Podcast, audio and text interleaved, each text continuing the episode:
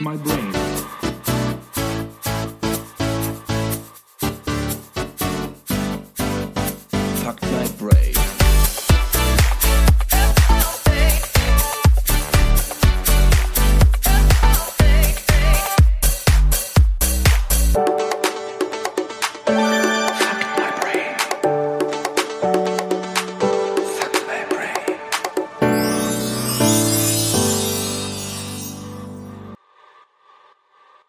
Hallo Menschen und herzlich willkommen zu Fuck My Brain, dem prophetischen Podcast aus der Dominikanischen Republik. Heute mit mir, Noah und natürlich Tobi. Hey Tobi, wie geht's dir? Ja, moin Menschen da draußen, ihr Brainies an den Volksempfängern. Kleine Ergänzung noch zu dem, was Noah eben gesagt hat. Nicht nur der prophetische Podcast, sondern insbesondere in dieser Folge auch der basisdemokratische Podcast. Ganz Warum wichtig. sind wir heute der basisdemokratische Podcast, Tobi? Weil wir in gewisser Art und Weise heute durchaus eine besondere Folge äh, vor uns haben. Wir wollen uns ganz intensiv heute mit der Initiative Abstimmung 21 auseinandersetzen. Erzählen wir gleich auch noch in Ruhe was drüber. Und ihr habt es über Instagram ja mitbekommen, ähm, ja, so ein bisschen Hintergrund liefern zu diesen Umfragen, die wir in den letzten Tagen die ganze Zeit gemacht haben. Und abgesehen davon, falls ihr es noch nicht getan habt, guckt euch auch den Teaser zu dieser Sendung an. Da wird auch noch mal einiges erklärt. Genau so ist es nämlich. Wir haben uns nämlich sehr darüber gefreut, dass ihr fleißig auf Instagram abgestimmt habt und dazu möchten wir euch ein bisschen vorab danken. Genau, auf jeden Fall. Danke an alle, die mitgemacht haben. Es waren äh, mehr Leute, als ich erwartet habe, tatsächlich. So, das hat uns sehr gefreut. Aber bevor wir in den äh, Inhalt reinstarten, Was kommt da denn noch? na, da kommt erstmal noch das, was wir sowieso immer machen. Noah, wie geht's dir? Mir geht's gut, tatsächlich. Also ich bin ein bisschen müde. Okay, wie kommt das denn? Ah, ja. Long Nights. Ein kleiner Weinunfall oder Oh, was? oh ja, Freitag vor allem. Freitag war ein sehr besonderer Tag. Freitag habe ich dreieinhalb Liter Wein getrunken. Okay, dann war es kein kleiner, sondern ein größerer Weinunfall. Es war ein immenser Weinunfall. Am nächsten Tag habe ich es auf jeden Fall gut gemerkt. Ich muss sagen, ich war nicht so hart verkatert, wie ich vermutet habe Hm. oder erwartet habe. Denn acht Stunden arbeiten ging noch ganz gut von der Hand. Okay, auf Arbeit ausgenüchtert. Ja, genau. Wie geht es dir, Tobi? Ja, im Großen und Ganzen eigentlich auch ganz gut. Das Einzige, was im Moment so ein bisschen nervt, ich habe so einen relativ hartnäckigen Spritzdurchfall, aber ansonsten alles gut. Hast du nicht letztes Mal gesagt, wir dürfen nicht über Penisgel in unserem Podcast reden, weil deine Mama Ja, du Podcast fängst jetzt schon wieder mit diesem und Thema du an. redest über Spritzunfälle Spritzunfälle, Spritzdurchfall oder. Spritzdurchfall. Ja gut, das kann man ja auch unter Also, Spritzdurchfälle deklarieren. Da, da ne? muss ich jetzt aber mal kurz intervenieren. Wenn du Spritzdurchfall und Penisgel gleichsetzt, dann finde ich das ein bisschen eklig an dieser Stelle tatsächlich. Naja, also ich würde mal sagen, im Großen und Ganzen ist das alles nicht gerade lecker, ne? Sollte doch eine seriöse Sendung Eigentlich, werden. schon, Na, ne? scheiße, schon Hat verkackt. wieder nicht funktioniert. Ist ja auch nicht so schlimm. Dann steigen wir doch einfach direkt mit dem wundervollen Content ein. Ja, ich habe es ja eben schon gesagt, Abstimmung 21 ist das Thema. Kurz so ein bisschen zur Herleitung. Wenn ihr euch erinnert, wir haben auch in der Vergangenheit in zwei oder vielleicht sogar in drei Sendungen und auch mehrfach auch auf äh, Instagram euch auf die Initiative Abstimmung 21 aufmerksam gemacht und äh, haben die auch verlinkt und haben gesagt, Mensch, guckt euch das doch mal an, weil das, weil wir das für wichtig und für interessant erachten. Und äh, jetzt ist es ja so, dass gerade aktuell, ähm, wenn ihr die Folge hört, noch bis kommenden Sonntag Probeabstimmungen in Deutschland laufen. Ähm, und das eigentliche Projekt startet eigentlich erst nächstes Jahr parallel zur Bundestagswahl. Soll nämlich eine große Volksabstimmung stattfinden über diese Themen, die wir jetzt in dieser Sendung auch besprechen werden. Und das, was jetzt stattfindet, ist sozusagen eine Probeabstimmung, um das Prozedere mal durchzuprobieren, ob das alles gut und reibungslos funktioniert. Und wir haben uns gedacht, bevor wir euch ähm, ja die einzelnen Themenbereiche erklären, über die ihr auch schon abgestimmt habt, wollen wir als allererstes euch mal einen kleinen Einblick geben. Abstimmung 21, wer, was ist das überhaupt? Was steckt dahinter? Dann So. erzähl doch einfach mal über Abstimmung 21 und wer überhaupt die Protagonisten hinter dieser Initiative sind, um eine basisdemokratische Abstimmung zu ermöglichen. Jo, sehr schön, genau. Also Abstimmung 21 ist halt keine Person oder sonst irgendwas, sondern es ist eine Initiative, wie Noah das eben auch gerade schon gesagt hat. Und hinter dieser Initiative stecken vier verschiedene Organisationen beziehungsweise Vereine, die sich da zusammengetan haben. Das ist einmal der Verein Mehr Demokratie e.V., den es seit 30 Jahren schon gibt und der sich für die Demokratie, Bürgerbeteiligung und Reformen des Wahlrechts in Deutschland in der EU einsetzt. Und als zweites gibt es dann noch die äh, Organisation äh, Democracy International e.V., ebenfalls ein gemeinnütziger Verein, der in äh, Köln sitzt und auch zum Ziel hat, Demokratie und Bürgerbeteiligung weltweit zu stärken. Als drittes ist dann noch ähm, die ja, dann sage ich auch mal, die Initiative Omnibus heißt die, für direkte Demokratie ist der Untertitel, die gibt es seit 1987. Und zu guter Letzt haben wir noch die riesige, größte weltweite Kampagnenplattform, nämlich change.org. Ihr werdet wahrscheinlich schon mal auf Instagram über irgendwelche offenen Petitionen informiert worden äh, sein und in der Regel läuft das über change.org ab. Genau. Und die haben sich jetzt zusammengeschlossen und diese Initiative Abstimmung 21 gegründet. Also was heißt jetzt? Schon vor einiger Zeit.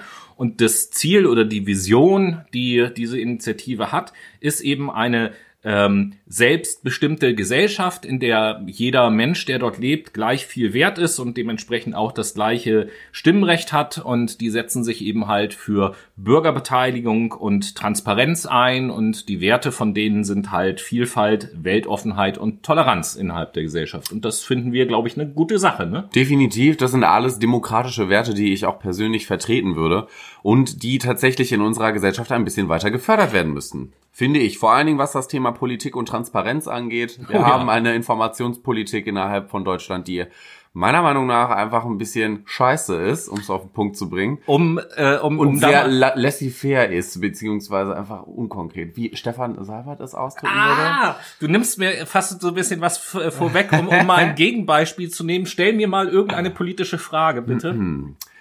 Tobias, wie stehen Sie denn äh, zu dem Thema Klimawende 1,5 Grad Ziel? Wir sehen ja momentan, dass die Klimaziele nur durch Corona ähm, überhaupt im Jahre 2020 erreicht werden konnten.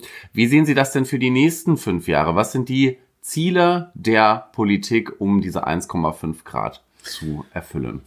Ich glaube, die Bundesregierung hat in vergangenen Pressekonferenzen eindeutig dazu Stellung bezogen. Ich spare es mir, das an dieser Stelle zu wiederholen. Sollte es dort Neuigkeiten geben, werden Sie die von mir erfahren. Und sollte ich jetzt irgendetwas vergessen haben, müsste ich das eventuell nachreichen. Nur um mal so das Thema Transparenz auf der Bundespressekonferenz. Wie ihr merkt, also eigentlich ist das, ich rede um die heiße Suppe drumrum und komme nicht auf den Punkt, weil ich mich nicht positionieren möchte. Und dafür sind, ja, das ist für mich nicht demokratisch. Deswegen finde ich die Initiative sehr gut und deswegen sprechen wir heute über dieses Thema. Eine Anmerkung noch, bevor wir in die Themen einsteigen. Ähm, das Vorbild, wie das Ganze jetzt so abgelaufen ist und äh, wer den Teaser gesehen hat, hat auch gesehen, da wurden einem einige Unterlagen zugeschickt. Ähm, die haben sich die Schweiz als Vorbild genommen. In der Schweiz gibt es ja schon seit langem Volksentscheide und Volksabstimmungen. Natürlich auch nicht tagtäglich, aber immer mal wieder. Und bei so einem Prozess der Volksabstimmung oder Volksentscheidung ist es natürlich auch, ist ganz wichtig natürlich die Fragestellung, wie bekomme ich es hin, dass die Leute, die da abstimmen sollen, auch über die Themen informiert sind und, und wie informiere ich über die Themen? Wenn jetzt beispielsweise eine Partei über ein Thema informiert, dann ist das natürlich immer eingefärbt äh, unter dem Gesichtspunkt der jeweiligen Partei und damit ähm, nicht objektiv. Gut, jetzt wissen wir alle, 100% der Ob- Objektivität gibt's nicht, aber du weißt, was ich meine oder ihr wisst auch, was ich meine. Definitiv. Und da fand ich das ganz schön, wie das hier gelöst ist. Jeder, der schon mal Briefwahl gemacht hat, kennt das. Dann bekommt man Unterlagen zugeschickt und da ist dann ja meistens also so ein Heft drinne. Bei der normalen Wahl sind dann halt die Listen der Parteien So aufgeführt ungefähr und so, ne? 70 Zettel in der Regel. Genau. Und hier ist das halt so, da war so ein kleines Heftchen dabei und da ist äh, für jedes Thema ist da sozusagen ein Kapitel und da ist halt kurz erklärt, worum es bei dem Thema geht. Da ist dann kurz erwähnt, wie sieht da gegebenenfalls zumindest aktuell so die Gesetzeslage in Deutschland aus. Und jetzt kommt's, was ich ganz toll finde. Ähm, dann gibt es da ein Kapitel sozusagen über die Pros zu einem Thema und ein Kapitel über die Kontras. Die sind so gegenübergestellt, dass man sich das beides durchlesen kann und sich selbst seine Meinung bilden kann einfach. Und das, das fand ich echt gut und genauso wird es in der Schweiz halt auch immer gemacht. Das heißt, hier haben wir auf jeden Fall, um beim Thema Transparenz nochmal anzuknüpfen, eine transparente Grundlage, was die Argumentationskette überhaupt angeht zu den jeweiligen Themen. Weil in der Regel, wie du schon sagtest, die Parteien ja eher für ein Pro plädieren, beziehungsweise die Pro-Argumente in den Vordergrund stellen. Argumente vor allem. Argumente, Oh Alter. ja, sehr aggressive Argumentationen der also Parteien. friedliebende Leute haben Argumente, aggressive Leute haben Argumente. Ja, aber das, das ist doch, das ist doch Wahlkampf, oder nicht? So, in dem Fall möchten sie einfach ihre Position weiter bestärken und schieben eigentlich nur die positiven Argumente nach vorne, ne? Also, ja, wir finden alle Fleischessen gut, deswegen sollte es den Klimawandel nicht geben, ist ja Ha! wundervoll. Ist ja fast schon die beste Überleitung Klimawandel. Ich würde sagen, dann starten wir einfach mal in die Themen rein, denke ich. Und äh, Fangen mit Thema 1 an, nämlich der Initiative Klimawende 1,5 Grad. Ich werde euch erstmal das Wichtigste in Kürze erklären. Waldbrände, Starkregen, aber auch Überflutung und Dürre. Wir erleben die Folgen des Klimawandels direkt vor unserer Haustür. Sie ist eine existenzielle Bedrohung, die durch finanzielle und technischen Klimaschutz auf jeden Fall überwunden werden könnte. Dabei bedarf es aber unserer einheitlichen Meinung und einem einheitlichen Verhalten. Für mehr Wohlergehen und weniger Verschmutzung und Verschwendung. Jetzt können wir natürlich auch mal den bisherigen Zustand und den angestrebten Zustand gegenüberstellen. Denn aktuell rasen wir mit hoher Geschwindigkeit in Richtung über 2 Grad Grenze. Grund dafür ist unser immer weiter wachsender Konsum von Fleisch, umweltschädlichen Produkten, genauso wie die Förderung von fossiler Energieproduktion und natürlichen Ressourcenverschwendungen. Dieses Treiben weiterhin die Produktion und den Ausstoß von Methan und CO2 an, welche den Treibhauseffekt und die globale Klimaerwärmung zur Folge hat und unterstützt.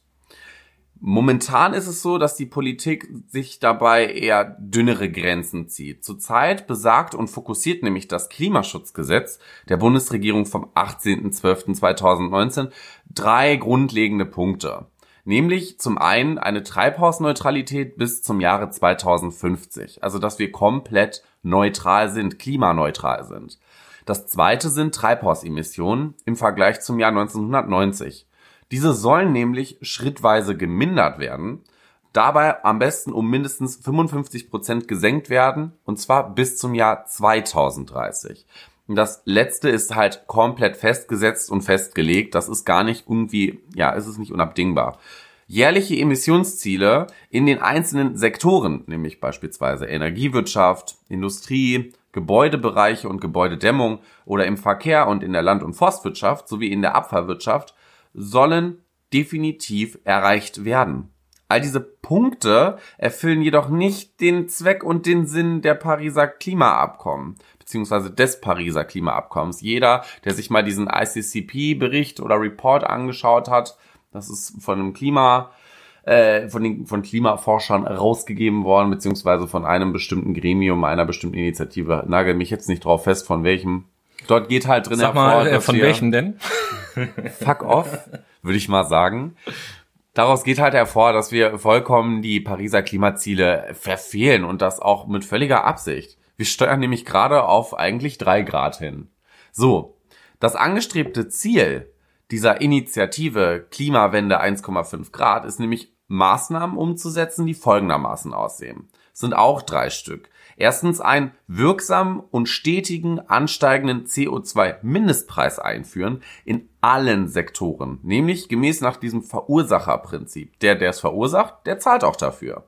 Maßnahmen sind hier vor allem ein CO2-Preis mit dem Ziel von 180 Euro pro Tonne, das ist so die maximale Grenze, die erreicht werden soll, und die Einführung einer generellen CO2-Steuer. Könnte man zum Beispiel machen, im Gegensatz zu unserem Solidaritätsabschlag, Zuschlag, den wir halt zahlen im Übrigen, der äh, schon hart veraltet ist und die Bundesregierung schuldet uns eigentlich schon Milliarden von Euros, aber andere Sache. Weißt du, was mich immer interessieren würde im Zusammenhang mit CO2-Preis? Was denn? Das gibt ja für auch ja aktuell hat CO2 ja einen Preis und äh, jeder, der CO2 verursacht, kann ja sich jetzt so Zertifikate, Ausgleichszertifikate halt kaufen. Und mich würde mal interessieren, ob es wohl möglich wäre, dass ich als jemand, der jetzt nicht im großen Stil CO2 produziert, dass ich mir einfach so ein Packen Ausgleichszertifikate kaufe für die günstigen Preise, die es jetzt noch gibt und warte, bis das teurer wird und dann Unternehmen für teuer Geld meine Zertifikate verkaufe. Du glaubst doch wohl nicht im Ernst, dass du der Einzige mit dieser Idee bist, oder? Nee, mit Sicherheit nicht. Deswegen So, wahrscheinlich kann ich die auch gar nicht kaufen, aber es wäre mal geil. Aber wir weichen vom Thema Ja, ab. so- nämlich sorry. die zweite Maßnahme beziehungsweise ein zweiter angestrebter Zustand ist nämlich den Ab- und Umbau von klimaschädlichen Subventionen als Anreizförderung für nämlich klimapositive Produktion und Konsumverhalten. Da sind wir vor allen Dingen in diesem Bereich Mobilität beispielsweise unterwegs. Ne? Elektroautos sollen subventioniert werden, nicht mehr weiterhin irgendwelche fossilen Brennstoffe. Gebäude und Wohnen soll weiter gefördert werden, nämlich klimapositiv, genauso wie Landwirtschaft, Landnutzung und daraus resultierend unsere Ernährung.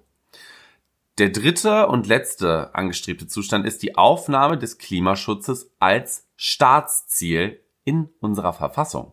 Weil, du, ohne Planet ist nichts mehr hier mit Wirtschaften und Politik, da Kann hat sich Stadt werden. erledigt, ne? da sind wir halt weg vom Fenster. Nämlich für eine garantierte Klimafokussierung mit dem Ziel, die Zerstörung unserer Umwelt zu stoppen und Klimaneutralität zu fördern. Daher ist nämlich auch die Abstimmungsfrage, die wir euch gestellt haben, stimmt ihr einer gesetzlichen Verpflichtung zur Klimaneutralität bis 2030, zum Kohleausstieg bis 2030, oh, nee, das erste ist 2035, das zweite ist 2030 und zur vollständigen Versorgung mit erneuerbaren Energien bis 2035? Dahingehend haben sich die Parteien nämlich auch schon ein wenig positioniert. Wir gehen hier natürlich von den, von unseren Hauptparteien aus, das heißt CDU, CSU, SPD, Grüne, Linke, FDP, AfD und haben hier drei Sektoren, die wir betrachten, nämlich einmal Klimaneutralität, zweitens Kohleausstieg und drittens erneuerbare Energieversorgung bis zum Jahre 2035. Bei der Klimaneutralität ist die CDU, CSU eher so, nope, eher so 55% Emissionssenkung im Vergleich zu 1990. Die SPD denkt sich nämlich auch, nope, same shit as CDU und CSU. Die Grüne sagt, naja, hm, Klimaneutralität, schwierige Sache. Wir wollen CO2-Budgets einführen und wir wollen unsere Sektorziele erstmal erreichen, bis wir ja überhaupt am Thema rumkratzen. Die FDP sagt, nope, safe nicht möglich bis 2038, eher bis 2050. Und Linke sagt auch, nope, aus demselben Grund. Und natürlich die AfD enthält sich. Die haben natürlich mal wieder äh, keinen Bock, sich zu positionieren. Ja, die haben sich darüber noch keine Gedanken gemacht. Alternative fürs Denken halt. Ja, Affen für Deutschland, sage ich ja.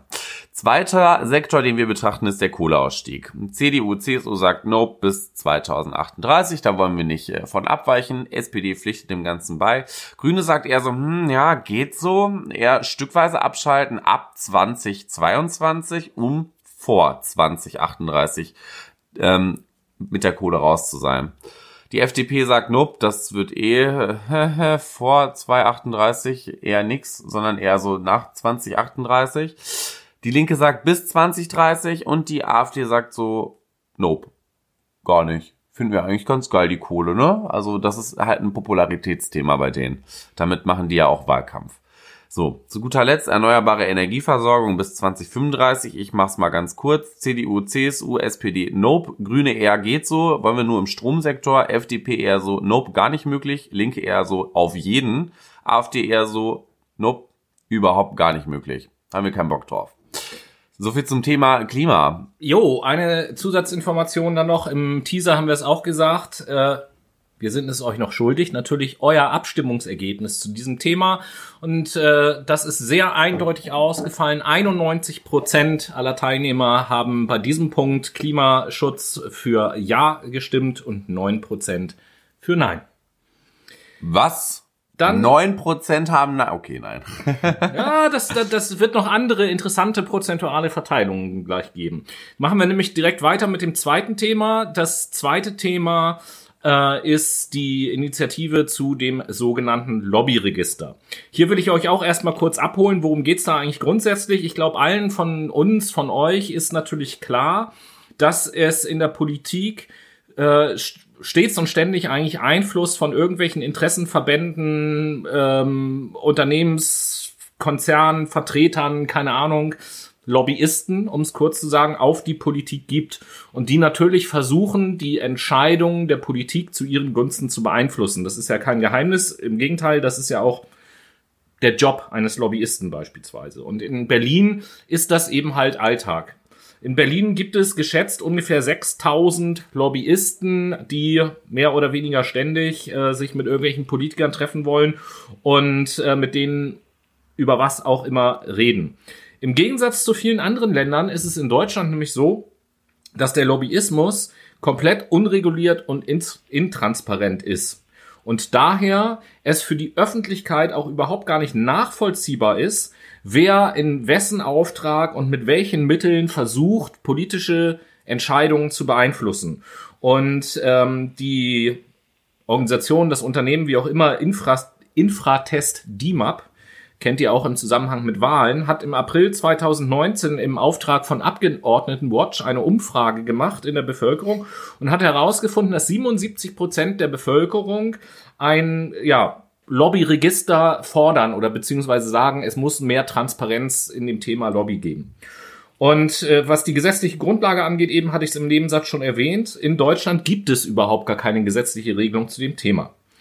Was ist jetzt die angestrebte Regelung von der Initiative Abstimmung 21, wenn ihr dafür stimmt? Da geht es darum, dass äh, es ein Gesetz geben soll, was festlegt und definiert, wer sich in ein Lobbyregister einzutragen hat welche Angaben dort zu machen sind und welche Rechte und Pflichten damit einhergehen, dass man in diesem Lobbyregister eben halt äh, drinne ist. Und dann dürfen halt nur Leute, die im Lobbyregister registriert sind, halt auch mit den Politikern dementsprechend sprechen und ihre Lobbyarbeit machen, so dass dann auch jeder Bürger, wenn er sieht, aha, der Minister sowieso hat sich mit dem und dem Typen getroffen, kann man ins Lobbyregister gucken und kann sehen, was ist das für einer, wo kommt er her, zu welcher Firma gehört der, damit da eben halt so ein bisschen, ja, so ein bisschen Transparenz entsteht. Auch hier gibt es natürlich so Vor- und Nachteile. Ähm, ein Vorteil, der immer angeführt wird, ist das Thema Korruptionsprävention und Gemeinwohl. Das meint einfach, ähm, ja, dass es aktuell so ist, dass durch dass privilegierte Lobbyisten halt leichter Zugang zu Politikern bekommen und zum Beispiel Lobbyisten von NGOs oder so, die nicht so viel Geld zur Verfügung haben, es halt bisschen schwerer machen und dadurch dieser Diskurs so ein bisschen verschoben ist. Und das soll halt durch das Lobbyregister dann besser werden. Das weitere ist das Thema äh, Interessenkonflikte. Ähm, hier geht's um das Thema, dass viele Politiker ja auch bezahlte Nebentätigkeiten ausüben und dann eventuell auch für Unternehmen unterwegs sind oder nach ihrer aktiven Politik dann sogar als Lobbyist für ein bestimmtes Unternehmen unterwegs sind. Und mit einem Lobbyregister könnte man da auch klar sehen, okay, das ist der, der kommt daher, der hat den, den Background. Dann geht's um die ausgewogene Interessenvertretung, ist so ein bisschen ähnlich wie dieses, was ich zuerst sagte mit der Korruption, also dass alle auch die gleichen Chancen haben, überhaupt Zugang zu Politikern zu bekommen, alle Lobbyisten. Ähm, dann ist das nächste Pro-Argument, dass es ja auch andere Länder gibt, die da Regeln haben und da funktioniert es gut und ist transparenter. Also sollten wir uns das auch so ein bisschen ähm, abgucken vielleicht. Und als letzter Punkt auch wieder was Internationales. Es gibt nämlich eben aus dem Ausland auch immer wieder Kritik dazu oder darüber, wie der Lobbyismus in Deutschland tatsächlich funktioniert. Als Kontraargumente ähm, wird immer mal wieder angeführt, ja, ähm, die Freiheit des Abgeordnetenmandats könnte dadurch eventuell so ein bisschen in Gefahr geraten oder ähm, die Gespräche mit den Abgeordneten, so wie sie jetzt stattfinden, sind eben halt auch wichtig für Sachinformationen, für einen offenen Meinungsaustausch. Äh, dann wird als Kontra immer noch gern gesagt, ähm, dass sich Sachverständige dann jederzeit irgendwie rechtfertigen müssen, warum sie mit dem und dem sprechen und deswegen vielleicht irgendwie zurückhaltender werden und solche Gespräche eventuell gar nicht mehr stattfinden. Und äh, ja, weiteres Kontraargument ist, dass auch in anderen Ländern zumindest nicht wissenschaftlich belegt ist, dass ähm, mit einem Lobbyregister Abgeordnete, Abgeordnete und Regierungen ähm, gemeinwohlorientierter arbeiten. Und letztes Kontraargument, es ist eben auch mit einem bürokratischen Aufwand verbunden. Was die Parteien angeht, aktuell ist es tatsächlich so, dass fast alle Parteien für die Einführung eines Lobbyregisters sind. Einzig die AfD gibt dazu keine Angaben. Die haben sich mal wieder keine Gedanken gemacht über dieses Thema, nehme ich mal an. They don't care. Und die CDU, CSU hat kürzlich angekündigt, dass die demnächst, was auch immer das heißt, den konkreten Zeitpunkt muss ich eventuell nachreichen, würde Stefan Seibert jetzt sagen, äh, einen Regelungsvorschlag vorlegen werden. Aber darauf warten wir eben halt schon seit längerer Zeit. Das ist das Thema Lobbyregister und zu euren Abstimmungsergebnissen, das war nicht ganz so deutlich, wie das beim Klimawandel war. Hier haben wir 67 Prozent aller haben dafür gestimmt und 33 Prozent dagegen. Und nach den ersten beiden Themen Was jetzt eigentlich auch ein richtig krasser Input für euch war. Ja, also natürlich. heute ist Diese es, ganze Sendung wird ein krasser Input für euch. So heute haben wir eine Wissenssendung und dementsprechend Ja, ja. haben wir uns jetzt überlegt, wir gönnen euch mal eine kleine Pause. Ihr dürft euch jetzt ein wenig Musik reinziehen.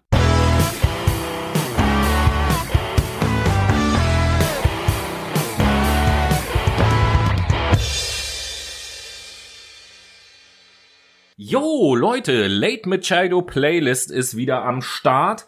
Eine kleine Pause von den ganzen Sachinformationen. Noah, darf ich dich bitten, als allererstes ein Lied zu dieser exquisiten Liste hinzuzufügen? Ja, ich bin nämlich auf eine neue Band gestoßen. Jeder, der die äh, Serie, Netflix-Serie 13 Reasons Why oder Tote Mädchen lügen nicht geschaut hat, wird wahrscheinlich den Hauptdarsteller äh, Dylan Minette kennen. Und Dylan Minette hat eine Band, nämlich die Wallows, W-A-L-L-O-W-S werden die geschrieben, also äh, nicht die Wallets oder die, die Wände, sondern die Wallows. Und da hätte ich gerne den Song Are You Bored Yet? auf unserer Late Machado Playlist.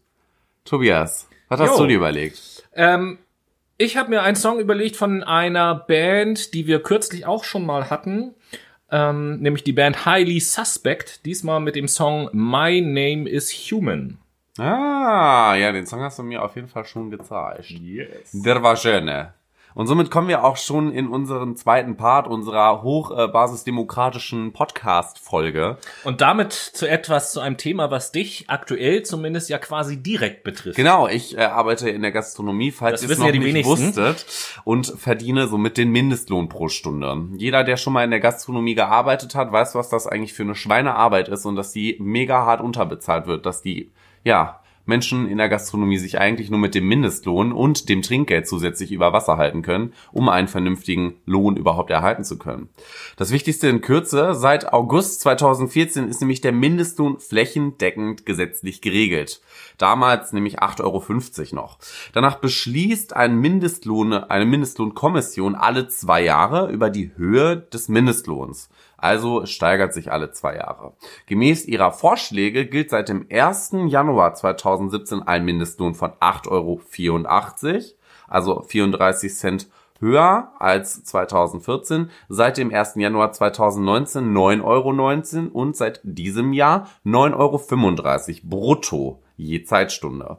Nach fünf Jahren Mindestlohn fordern ArbeitnehmerInnen die SPD, die Linke, B90 die Grünen sowie der Deutsche Gewerkschaftsbund eines ein bundesweites Mindestlohn, einen bundesweiten Mindestlohn, Halleluja, aber heute wieder Sprachstörung, von 12 Euro je Zeitstunde.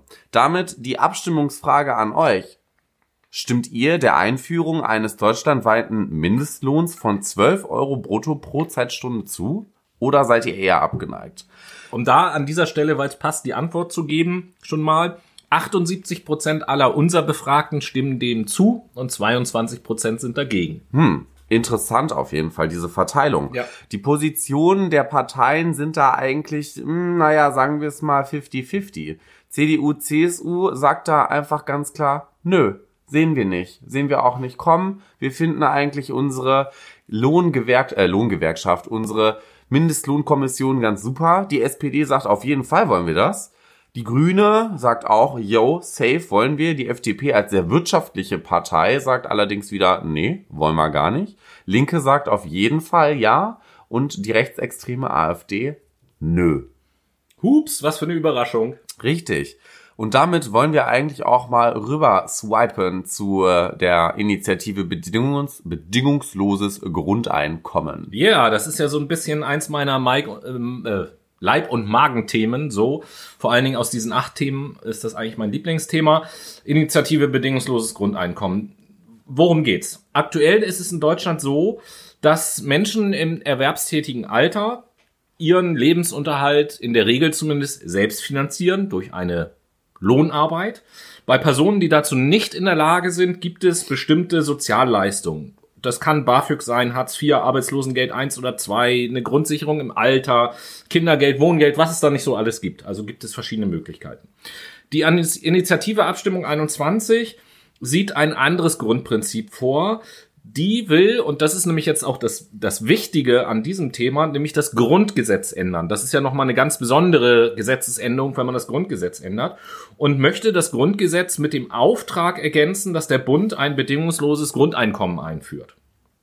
Ähm, letzten Endes geht es darum, dass jeder ein bedingungslos, wie der Name das schon sagt, ein Grundeinkommen bekommt, was ihm ermöglicht, unabhängig von seiner Arbeitstätigkeit oder Nichtarbeitstätigkeit, ein menschenwürdiges Leben in unserer äh, Gesellschaft zu führen und, und das wird in der Diskussion immer oft vergessen, ich finde diese Formulierung so schön, das muss eben halt in einer Höhe sein, dass nicht nur die Existenz gesichert ist, sondern, und jetzt Achtung, die Formulierung, eine gesellschaftliche Teilhabe ermöglicht wird. Und das finde ich eine sehr schöne Formulierung, also man am gesellschaftlichen und kulturellen Leben auch teilhaben kann.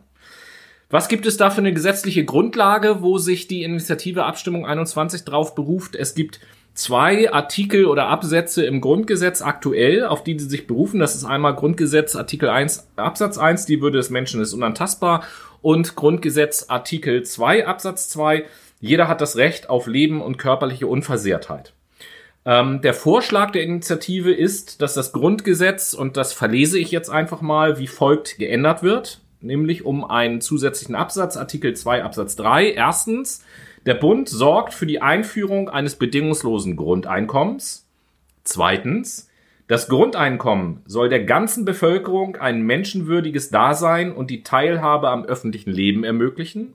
Und drittens, die Finanzierung und die Höhe des Grundeinkommens werden in einem gesonderten Gesetz geregelt. Ganz kurz nur zu den ganzen Vor- und Nachteilen vom Grundeinkommen als Vorteil habe ich mir so ein Stichwort aufgeschrieben, VUCA, da werden wir auch nochmal eine extra Sendung drüber machen, sprich, die Welt hat sich verändert und wir leben in einer Welt, das merken wir auch zunehmend, wo wir ja, mit dem Leben und Wirtschaften, wie wir es bisher gemacht haben, in verschiedensten Themenbereichen einfach an Grenzen stoßen. Und so auch in dem Themenbereich soziale Sicherungssysteme beispielsweise. Ja, nur als ein Beispiel, wenn wir mal 10, 15 oder vielleicht auch 20 Jahre in die Zukunft denken, ihr merkt es jetzt schon, Automatisierung, Digitalisierung spielt ein immer größeres Thema und wir werden in 20 Jahren aufgrund der zunehmenden äh, Automatisierung nicht mehr für alle Menschen einen Job haben. So. Und äh, wenn ich mir jetzt vorstelle, mit dem aktuellen Sozialsystem hätten wir eine Arbeitslosenquote von zwei, zum Beispiel 15 Prozent ähm, mehr als doppelt so viel wie jetzt gerade, dann werden wir uns das überhaupt gar nicht leisten können. Dann muss eine Alternative her. Ähm, genau. Abgesehen davon ist es auch jetzt so, dass weit die Hälfte oder dass das weit über die Hälfte aller Arbeitsstunden in Deutschland unentgeltlich geleistet werden. Das können hm. freiwillige Überstunden sein, aber, und das wird oftmals vergessen, auch Ehrenamt zum Beispiel. Ja, und mit dem Grundeinkommen könnte man natürlich den Leuten, die sich ehrenamtlich engagieren wollen, viel mehr Sicherheit und die Möglichkeit geben, das zu tun auch. Das sind so Pro-Argumente, gibt noch, gibt noch viel mehr, aber ich will das so ein bisschen, ich will das so ein bisschen kurz fassen. Interessant ähm, ist auf jeden Fall eine Zahl, die auch als ähm, Pro-Argument gilt. Die Initiative schlägt vor, ein äh, Grundeinkommen von monatlich 1500 Euro für Erwachsene und 1000 Euro für Kinder. Und äh, was jetzt interessant ist, das zitiere ich auch einfach mal. Und zwar hat Wolfgang Schäuble 2010, also der ehemalige Finanzminister 2010, etwas Interessantes gesagt. Dieses Land gibt einschließlich der Sozialversicherung etwa eine Billion Euro Sozialleistung im Jahr aus. Das sind im Durchschnitt 12.500 Euro pro Kopf der Bevölkerung. Wenn man jetzt mal 12.500 Euro durch 12 rechnet, sind es auf jeden Fall schon mal 1.000 Euro bedingungsloses Grundeinkommen, die eigentlich jetzt schon finanziert sind mit dem System, was wir jetzt haben. Finde ich interessant, auf jeden Fall. Definitiv. Natürlich gibt's auch immer ähm, Gegenstimmen, die dann äh, beispielsweise sagen, na ja, wenn es ein Grundeinkommen gibt, dann ist ja jedem Menschen der Anreiz, überhaupt zu arbeiten, genommen und dann will gar Die Leute keiner, werden einfach dann alle asozial Genau. und arbeitslos, ne? da will überhaupt gar keiner dann irgendwie mehr arbeiten, was Schwachsinn ist. Was im Übrigen psychologische Studien zum Grundeinkommen auch nicht zeigen. Natürlich, natürlich. Dann ist so eine Kritik, ja, da wird ja jetzt das Geld gar nicht gezielt gerichtet den Leuten gegeben, die es brauchen, sondern mit der Gießkanne einfach über alle verteilt. Ist auch nicht so. Äh, okay, ihr seht also, es gibt natürlich Pro- und Kontrastimmen dazu, überhaupt gar keine Frage. Wie verhält sich mit den Parteien? Hier ist das äh, sehr interessant. Die CDU, CSU lehnt das grundsätzlich erstmal ab. Genauso wie die FDP und die Alternative fürs Denken auch. Äh, die SPD dient, äh, lehnt zurzeit ein bedingungsloses Grundeinkommen auch noch ab, hat aber so eine Alternative irgendwie entwickelt, nennt das Chancenkonto. Ich weiß jetzt selber nicht genau, wie das funzi- funktionieren soll, aber die SPD hat da offensichtlich einen eigenen Alternativvorschlag entwickelt. Und bei äh, den Grünen und der Linken ist dieses Thema aktuell in Diskussion. Aber ich denke, das wissen wir alle, dass gerade diese beiden Parteien sind zwei Parteien, die schon seit längerem auch für dieses Thema offen sind, auf jeden Fall zu euch, zu eurem Abstimmungsergebnis abschließend zu diesem Themenkomplex. 91% von euch sind für ein bedingungsloses Grundeinkommen, 9% dagegen. Und damit übergebe ich unser Reporter-Mikrofon wieder an Noah. Ja, von einem monetären Thema zum nächsten monetären Thema. Wir Es geht immer ums Geld. Wir sprechen, es geht wirklich immer ums Geld. Das ist einfach nur asozial manchmal, ne? Wir sprechen jetzt über die Initiative Lebensmittel spenden statt verschwenden. Wir wissen alle, wir schmeißen sehr viele Lebensmittel weg, nämlich, obwohl, ich, ich enthalte mich erstmal kurz. Das Bundesministerium für Ernährung schreibt nämlich auf seiner Website, 11 Millionen Tonnen Lebensmittel landen in Deutschland jedes Jahr im Müll. Bei der Erzeugung, ohne die Verluste in der Landwirtschaft mitzuberechnen, und Verbreitung bei Großverbrauchern im Handel und privaten Haushalten. Dies ist nicht nur ein ethisches, sondern auch ein ökologisches und ökonomisches Problem. Immerhin werden sowohl für die Erzeugung als auch für die Vernichtung von Waren Rohstoffe, Energie und Wasser benötigt. Mit jedem Lebensmittel, das unnötig im Müll landet, werden also wertvolle Ressourcen verschwendet. Ein Großteil der Lebensmittelabfälle wären somit vermeidbar und zwar auf allen Ebenen und auch eventuell auf der ganzen Welt. Daher haben die Vereinten Nationen nämlich das Ziel formuliert, die Lebensmittelverschwendung bis zum Jahr 2030 zu halbieren.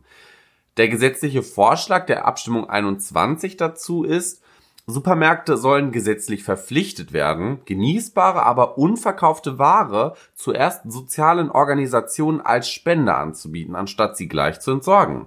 In dem Gesetz sollen Lebensmitteleinzelhändler verpflichtet werden, abgelaufene Lebensmittel zu spenden, wenn ihre Verkaufsfläche größer als 400 Quadratmeter ist. Sprich, ein mittelständisches Lidl-Unternehmen könnte da Platz nehmen. Jetzt gucken wir uns mal wieder den bisherigen Zustand an und den angestrebten Zustand. Unser bisheriger Zustand ist nämlich pro Kopf der Bevölkerung in Deutschland landen etwa rund 220 Kilo Lebensmittel jährlich im Müll. Im Vergleich hierzu verschwendet Frankreich nur ganze 20 bis 30 Kilo Nahrungsmittel pro Kopf jährlich.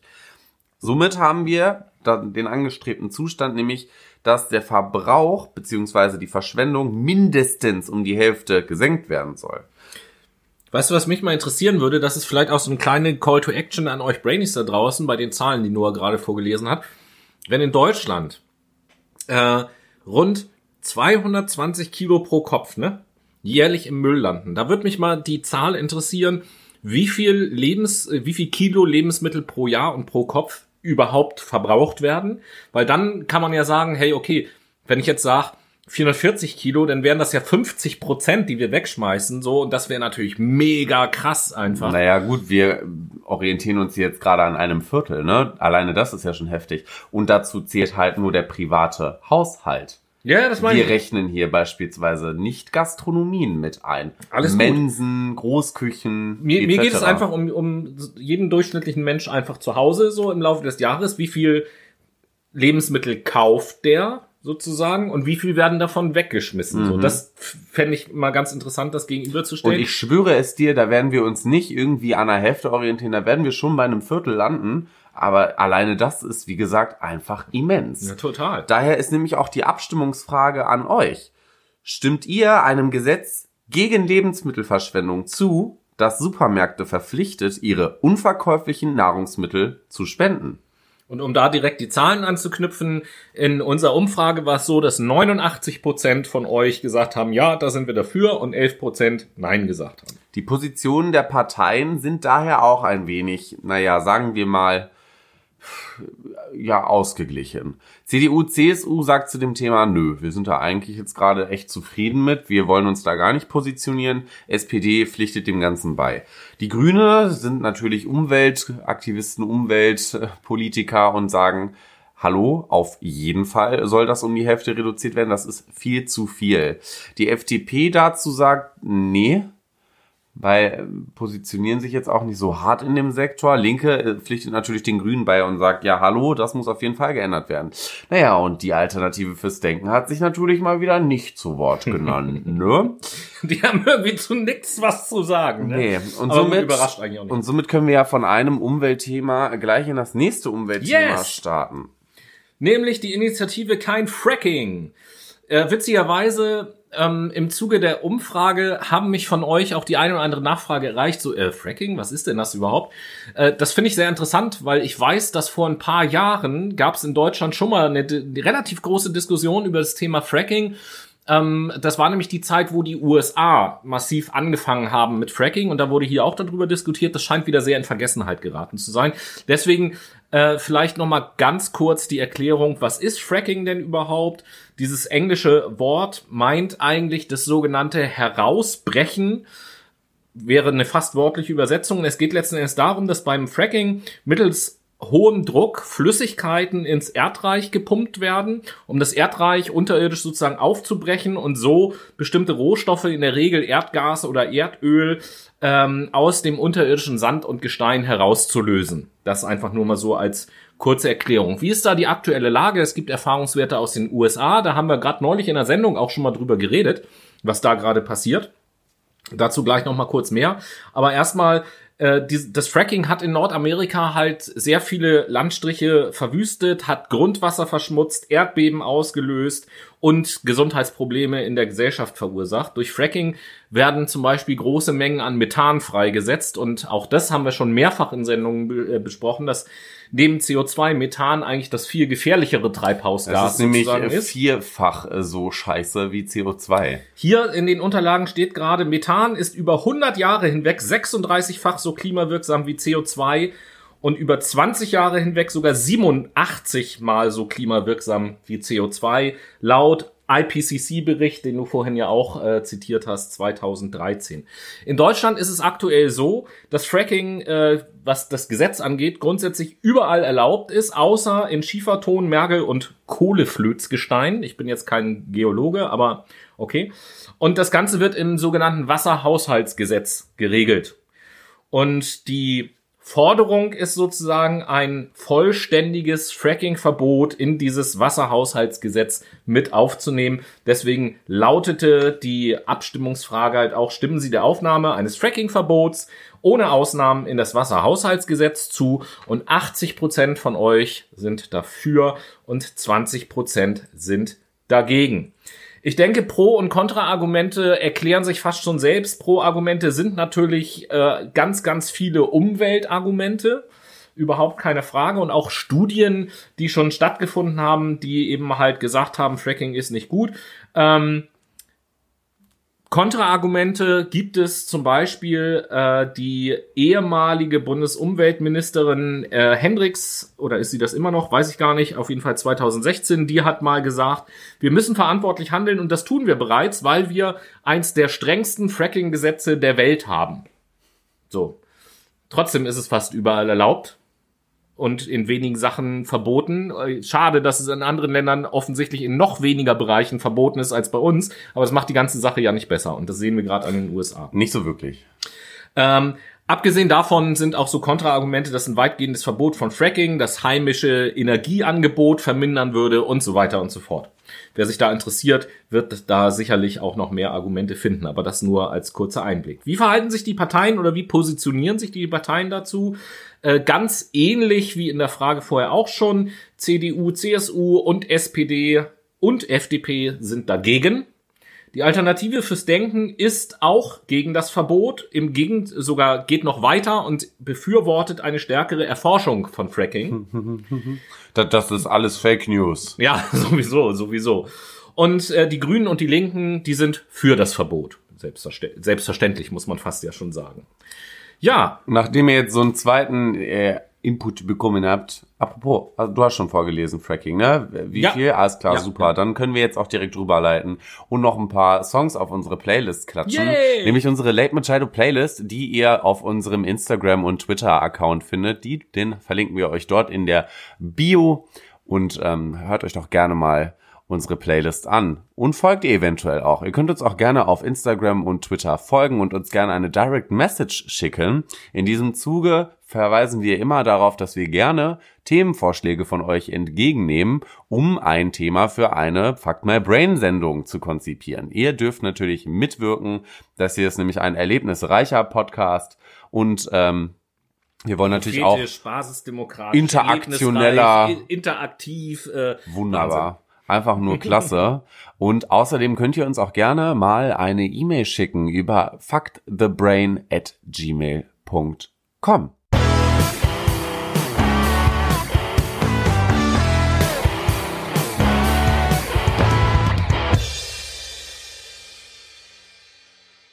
Yo, yo, yo, Leute, fuck my brain, die zweite Runde ist am Start. Noah, was ist dein zweiter Song? Mein zweiter Song ist von den Junior Boys. Er heizt euch richtig ein, wenn ihr mal ein bisschen Bock auf Lernpause habt, mit dem Song Banana Ripple. Hm, Tobias, was hast du für einen unglaublich anheizenden Song hier auf die Late Machine Playlist zu setzen, lol? Witz, witzigerweise, äh, tatsächlich beginnt mein Interpret ebenfalls Auch mit, Junior. Achso, ich dachte mit Banana. Nein, nein, nein, nein, nein. Ich setze bisschen related zu dem Thema der Sendung äh, von Junior Kelly das Lied Power to the People auf die Sendung, äh, auf die Liste, auf die Sendung. Jetzt habe ich, oh, wie heißt das denn? Na? Da, da, da, da, da, da, da, da, yeah, we're of the people. Oh mein Gott, jetzt habe ich einen. Ja, ja. Ähm, mm, ähm, ähm, Imagine. Imagine von Je- den von John, von John Lennon. Ja, Beatles, ne? Ja, richtig. Geil, super, super nice.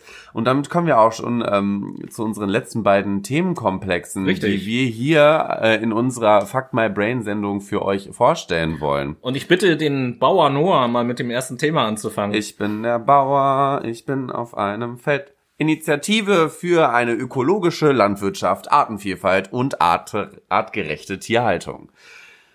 Wieder mal das Wichtigste in Kürze. Die Klimakrise und vor allem die zunehmende Belastungen von Wasser und Boden mit Düngerresten und chemisch-synthetischen Pestiziden, die Zerstörung der Artenvielfalt und eine nicht artgerechte Tierhaltung machen den Umbau von Landwirtschaft und Ernährung zu einer Überlebensfrage für uns alle. Derzeit berät die Bundesregierung mit den Bundesländern und den Mitgliedstaaten der EU über eine neue deutsche und europäische Agrarreform. Das Ziel ist nämlich dabei, die Förderung einer nachhaltigen Landwirtschaft in Deutschland und Europa zu fördern.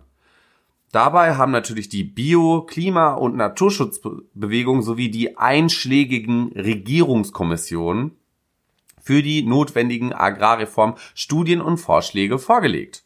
Nach diesen Ergebnissen ist, eine, ist ein Strukturwandel hin zu einer nachhaltigen Landwirtschaft bis 2040 und spätestens 2050 möglich und vor allen Dingen auch finanzierbar, falls man jetzt unverzüglich und konsequent beginnt. Dazu können wir uns natürlich wieder den bisherigen Zustand und den angestrebten Zustand anschauen. Zurzeit unterstützt die Politik nur in geringen Mengen auf europaweiter Ebene und deutschlandweiter Ebene Landwirtinnen, um Umwelt und Klima zu schützen. Ebenso verfügen wir nicht über einheitliche Ziele, wie Agrargelder und Förderung verwendet werden sollen, um ökologische und nachhaltige Bewirtschaftung voranzutreiben.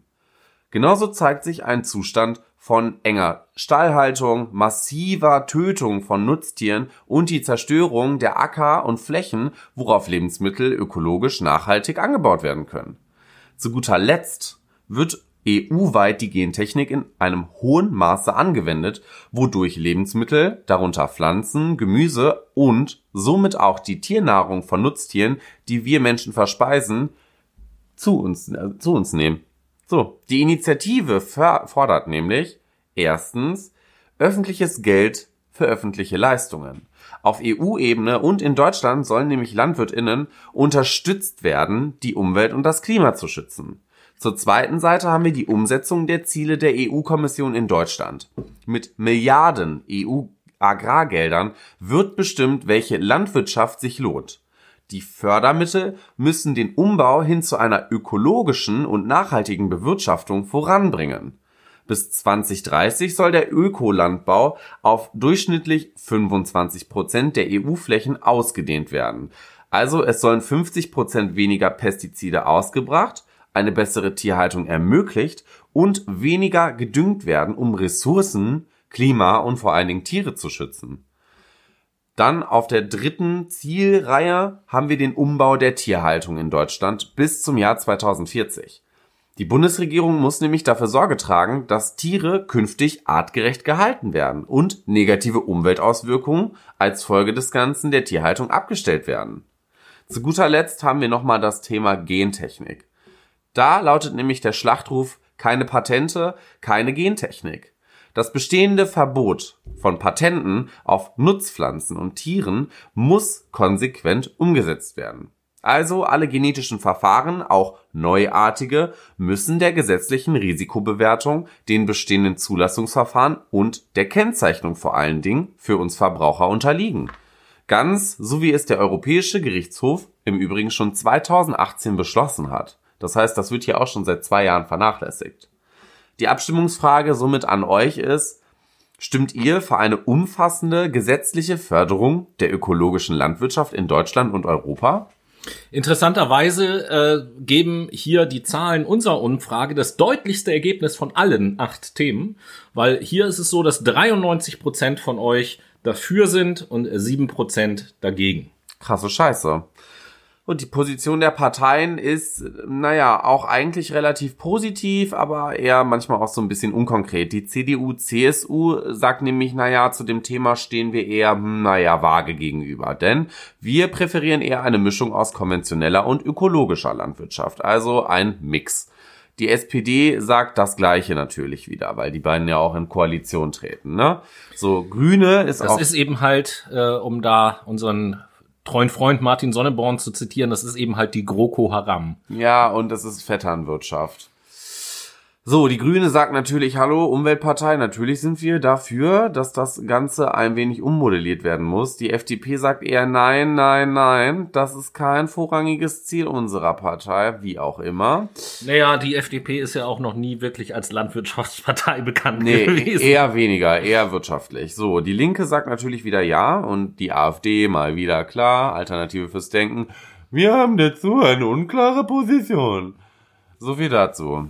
Jetzt kommen wir Da kann man sich irgendwann so langsam nach dieser Sendung mal die Frage stellen, äh, jetzt außer Ausländer, zu, welchem Thema hat die AfD denn überhaupt eine Meinung? Ja, das wollte ich nämlich gerade sagen. Jetzt kommen wir nämlich Ja. zum Fazit des Ganzen der AfD. Also mein Fazit ist dazu, warum sind die überhaupt in unserer Bundesregierung, wenn sie sich für nichts positionieren und eigentlich Ja. immer nur dem großen Ganzen hinterher schreien. Schauen wir mal, ob die wenigstens, äh, ich lasse mich da gleich selber mal ein bisschen überraschen, bei dem letzten Thema, was wir euch vorstellen wollen, irgendeine Position haben. Da bin ich ja mal gespannt. Das letzte Thema ist nämlich die Initiative bundesweite Volksabstimmung. Also das, worüber wir eigentlich die ganze Zeit reden. Ähm, ja, es geht um eine direktere Demokratie letzten Endes und die Lage in Deutschland ist so, dass ausnahmslos in allen Bundesländern, wohlgemerkt in allen Bundesländern, auf kommunaler und auf Landesebene es Volksabstimmungen gibt. Also in jedem Bundesland ist das eben halt möglich. Auf, auf äh, Bundesebene gibt es das bisher noch nicht. Und das, obwohl in unserem Grundgesetz im Artikel 20 Absatz 2 Satz 2 es heißt, alle Staatsgewalt geht vom Volke aus, sie wird vom Volke in Wahlen und Abstimmungen ausgeübt. So. Ähm, und die Bundesrepublik Deutschland ist damit auch in Europa das einzige Land, wo es noch keine Volksabstimmung auf nationaler Ebene gibt, sondern nur auf Länderebene. Ähm, viele Wissenschaftler beziehungsweise Staatsrechtler haben gesagt, okay, wenn man diese Volksabstimmung einführen will, bedarf es auch wieder einer Grundgesetzänderung. Und, das kann ich euch jetzt leider nicht ersparen, bei diesem Thema so ein bisschen komplizierter, was will die Initiative? Es sind im Wesentlichen drei Punkte. Der erste Punkt, Volksabstimmung in einem dreistufigen Verfahren. Wie soll dieses dreistufige Verfahren aussehen? Es fängt an mit einer sogenannten Volksinitiative. Volksinitiative bedeutet, dass jeder Bürger das Recht hat, eine Gesetzesinitiative zu starten. Er muss 100.000 Unterschriften sammeln, dann muss der Bundestag den Vorschlag behandeln. Das ist auch jetzt schon so im Übrigen. Dann der zweite Schritt oder die zweite Stufe in diesem dreistufigen Verfahren, das sogenannte Volksbegehren.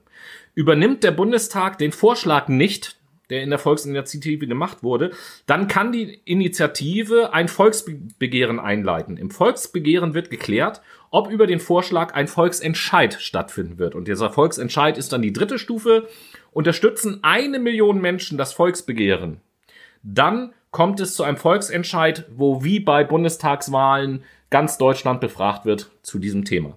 Das ist also das, dieses dreistufige Verfahren und der erste Punkt. Der zweite Punkt sind sogenannte fakultative Referenden. Was bedeutet das Ganze? Das bedeutet, ähm, oder beziehungsweise diese Referenden sind auch wieder Volksbegehren, mit denen verlangt werden kann, Gesetzesentwürfe und Entscheidungen des Bundestags per Volksabstimmung zu überprüfen. Also wenn ein, im Beispiel, wenn ein, der Bundestag ein Gesetz verabschiedet, dann soll dieses Gesetz erst 100 Tage später in Kraft treten. Und in diesen 100 Tagen ähm, kann das Volksbegehren gestartet werden. Und äh, wenn 500.000 Unterschriften zusammenkommen, dann muss auch dieses Gesetz dann vors Volk und ganz Deutschland muss über das Gesetz abstimmen. Das sind die fakultativen Referenten und als dritten Punkt obligatorische Referenten und die sind verpflichtend, wenn es wenn Kompetenzen auf die EU übertragen werden sollen oder es zu einer Grundgesetzänderung kommt. Also immer dann, wenn Kompetenzen an die EU e übertragen werden oder das Grundgesetz geändert wird, muss automatisch eine Volksabstimmung gemacht werden und die gesamte Bevölkerung befragt werden. Äh, das Ziel dieses Ganzen ist natürlich, dass die Menschen über die eigenen Belange ihres Lebensumfeldes auch selbst und direkt halt entscheiden können. Das ist die Idee, die Idee dahinter. Auch hier, das könnt ihr euch vorstellen, gibt es eine Menge Pro- und Kontra-Argumente, die ich euch jetzt äh, ersparen möchte. Das kann man sich sicherlich auch selber ähm, anschauen. Nur zwei, drei Stichworte als Pro-Argumente zum Beispiel. Interessanterweise Bayern und die CSU ähm, sind hier ein Pro-Argument, weil ähm, die CSU war auch lange Jahre auf Landesebene gegen die Einführung von dieser Mitbestimmung und ähm, 1995 wurde das in Bayern eingeführt und mittlerweile ist die CSU ähm, Unterstützerin davon und hat gesagt, äh, alle negativen Erwartungen, die wir vorher hatten, haben sich nicht bewahrheitet und das funktioniert ganz wunderbar. Das ist so ein Pro-Argument, dass man neuen Ideen ruhig auch offen gegenüberstehen kann, weil es in vielen Bereich funktioniert. Kontra-Argumente sind natürlich, das ist teuer und ineffektiv, das dauert alles viel zu lange und die Komplexität ist zu hoch, was ich fast schon ein bisschen frech finde, ja, weil äh, da, da geht es darum, einerseits, dass viele Themen und Probleme zu komplex sind, um sie mit einer Ja- oder Nein-Frage einer Entscheidung beizuführen, aber eben halt auch äh, wird da oftmals gesagt, dass viele Bürger das ja gar nicht durchblicken, was das alles für Konsequenzen hat und so weiter und so fort. Und das finde ich so ein bisschen schade, dass da dem Bürger eigentlich so ein bisschen Dummheit unterstellt wird. So ähm, sehe ich tatsächlich anders. Und ein letztes Kontraargument ist natürlich, dass äh, viele Populisten natürlich solche Volksabstimmungen auch instrumentalisieren können und da stärkeren Einfluss darüber halt bekommen könnten. Wie sehen die Parteien das Ganze? CDU ist dagegen. CSU ist dafür. In diesem Bereich muss man diese beiden Parteien auf Bundesebene tatsächlich trennen. Und alle anderen Parteien, inklusive übrigens der AfD, man höre oder staune, sind dafür. Ja, aber hm. ja gut, die AfD sind natürlich auch Populisten und die sagen, das ist ja geil. Wir brauchen ja nur richtig Populismus zu machen, um in einer direkten Volksabstimmung können wir ja viel besser äh, beeinflussen. Und Das so sowieso, aber letztendlich ist es halt auch ein effektives Mittel, sich mal am Zahn der Zeit mit einem Volksbescheid ein bisschen zu orientieren, weil letztendlich müssen wir es einfach schaffen, alle Leute ins Boot zu holen. Wie wenig Menschen gehen bitte tatsächlich wählen? So, und das finde ich einen ganz wichtigen Punkt, weil ich nämlich der Meinung bin, wenn wir das jetzt beispielsweise erst hätten, dann ist auch der Schritt überhaupt gar nicht mehr weit, das gesamte Wahlsystem, nicht in dem, wie es äh, funktioniert und wie sich Prozente zusammensetzen, sondern in der Durchführung zu überdenken. Bei den technologischen Möglichkeiten, die es gibt, ist es doch überhaupt gar kein Problem, ein eindeutiges Online-Identifizierungsverfahren zu entwickeln und dass man dann online das alles machen kann. Zu Hause sitzen kann, schnell Äh, klicken Du kann. kannst mit deinem Personalausweis dich online registrieren und verifizieren lassen. Da ist ein Chip drinne. Ja, so, zum Dafür Beispiel. gibst du deinen das, ich, ich meine ja, Fingerabdruck ich meine ja, die technischen Möglichkeiten sind ja schon da, sowas zu machen. Und ich bräuchte jetzt einfach nur allgemein für Wahlen, auch für eine Bundestagswahl, bräuchte ich, bräuchte ich einfach nur eine Seite zu machen, wo das Ganze stattfindet, wo sich dann die Bürger identifizieren können. Jeder, der wählen geht, kriegt ja ohnehin sein, seine Unterlagen zugeschickt, wo seine Wählernummer drinne steht und so weiter. Das ist ja schon alles eindeutig, wer, wer da zur Wahl gegangen ist und wer nicht. Und dann kann ich das online von zu Hause machen. Na klar, muss es da bestimmte Sicherheitsstandards geben, damit das nicht irgendwie gehackt und beeinflusst werden kann, bla bla bla. Logisch. Aber das ist doch, äh, das ist doch sozusagen die Zukunft und dann ist, sind ja auch Volksabstimmungen und direktere Demokratie viel weniger problematisch, weil ich kann die Kritiker natürlich verstehen, die sagen ja, wie oft soll ich denn jetzt dann pro Jahr ins Wahllokal rennen, um da für irgendwas abzustimmen? Das kann ich verstehen, das Kontraargument. Das würde aber ja wegfallen, wenn ich das einfach ganz bequem von zu Hause aus machen kann und gesagt würde, pass mal auf, die fünf Umfragen, die stehen jetzt, die sind zwei Wochen offen, ihr habt zwei Wochen Zeit abzustimmen und wenn es mir passt, setze ich mich zu Hause schnell in den Rechner, lese mir ein bisschen was durch, stimme ab. So, und dann kommt wieder, ja, aber nicht jeder hat ein Handy. So, ja, da kannst du auch ja. noch mal in, weiß ich nicht. Es gibt auch Internetcafés. Ja. Funktioniert auch alles, ne? Kann sich auch nicht jeder leisten. Ich kann gegen, gegen alles kann ich einen Grund finden, wenn ich das will. Ganz ne? genau so ist es nämlich. das. Also, liebe Leute, wir sind auf jeden Fall mit den acht Themen jetzt durch. Das habt ihr gemerkt. Eine Sache muss ich noch nachtragen, muss ich euch noch nachreichen, Mhm. weil ich es eben vergessen habe. Zum Thema Volksabstimmung. 75 Prozent von euch sind dafür, 25 Prozent sind dagegen. An dieser Stelle nochmal vielen Dank, dass ihr alle mitgemacht habt. Auch für mich oder für uns vielmehr sind diese Zahlen interessant gewesen, vor allen Dingen bei welchen Themen das eindeutiger und weniger eindeutig ist. Tatsächlich sind Volksabstimmung und Lobby die beiden Themen, wo es am wenigsten eindeutig ist. Exactly. Ähm, interessant, dass es ausgerechnet diese beiden Themen sind. Die ganzen äh, Umweltthemen, also Klima und Landwirtschaft und auch das mit den Lebensmitteln, das ist also sehr, sehr deutlich, ähm, auch bedingungsloses Grundeinkommen sehr, sehr deutlich ausgegangen. Mindestlohn ist auch nochmal so ein bisschen interessant, äh, dass es da einige Gegenstimmen gab. Aber ja, insgesamt war es interessant. Ich hoffe für euch auch und dass ihr jetzt wirklich eine gute Vorstellung davon habt, was ist diese Initiative 2021, äh, Abstimmung 21 überhaupt. Denn nächstes Jahr zur Bundestagswahl kann es sein, dass das irgendwie auf euch zukommt, sich damit auseinanderzusetzen. Und unsere Empfehlung ist, wenn ihr diesen Podcast hört, hoffentlich war es interessant und ihr fühlt euch informiert und 2021 vor der Bundestagswahl hört, Machen wir die, das Ganze nochmal. hört diese Episode gerne nochmal, um so. das irgendwie aufzufrischen, wenn ihr euch mit diesem Thema Und auseinandersetzen in wollt. dem Fall ähm, informiert gerne eure Freunde, eure Familie über dieses Abstimmungsangebot. Das ist auf jeden Fall eine neue Idee, die sich gut in unsere Gesellschaft etablieren lässt und mit der wir tatsächlich eine basisdemokratische Abstimmungsbasis schaffen können, weil die Zustände, die momentan gegeben sind, sind schwierig.